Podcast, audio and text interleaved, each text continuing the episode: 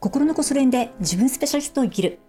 この時間の配信では今すぐできる練習メニューを一つご提案します。今日のテーマは今月をどう過ごしたいだろうか。新しい1ヶ月が始まりますね。今月もまたこれからの1ヶ月に思いを馳せる時間をとってみましょう。もし余裕があればこの配信を2回聞いていただけるといいかな。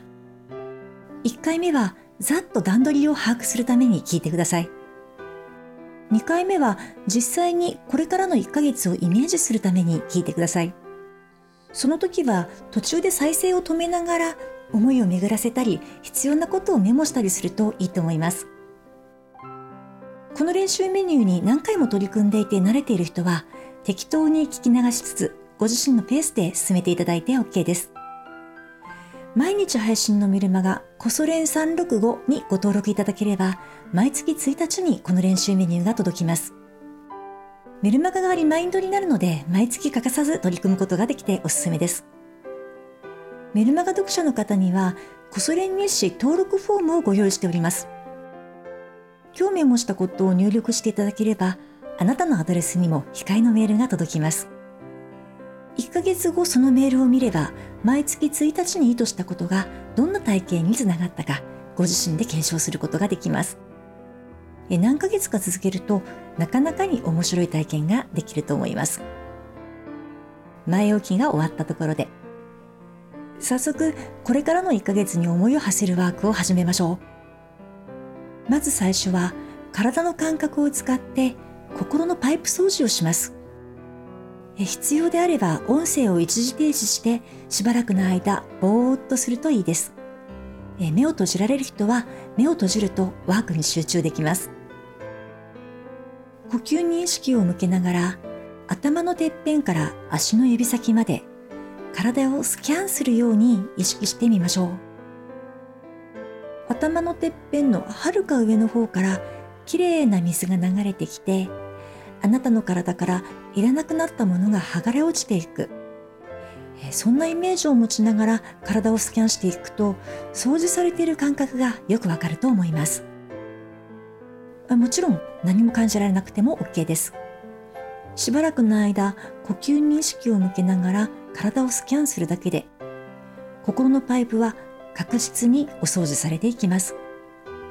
必要であれば何回か体をスキャンしてあ、もういいなと感じられるまで心のパイプ掃除を堪能してみてください。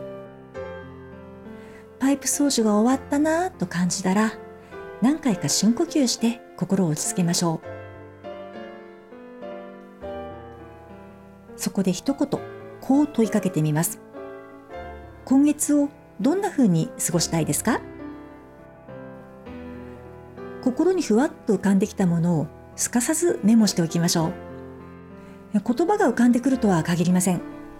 映像や音、感覚が浮かんできた場合は、それについてメモしておきましょう。自分が後で思い出せればいいので、書き方は適当で OK です。この段階でもう満足だなぁと感じたら、今日のワークはおしまいです。一方で、今進行中の案件、お仕事やライフワーク、えー、仕掛かっているテーマについて何か思い浮かんだら、それも書き出しておきます。ぐるぐると考えが巡りそうになったら、呼吸を意識しながら、これを今月どうしたいだろうかと問いかけてみてください。答えが浮かんできたらそれをメモします。浮かんでこなかったらスルーで OK。うん、可能ならその案件について答えが浮かんでこなかったことをメモしておくといいです。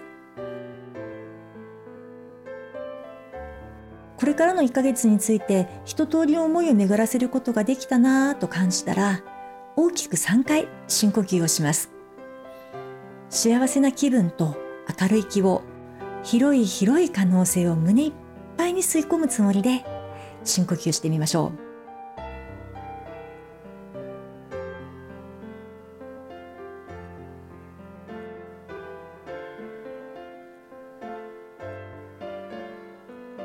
満足だと感じたら今月のワークは終了です。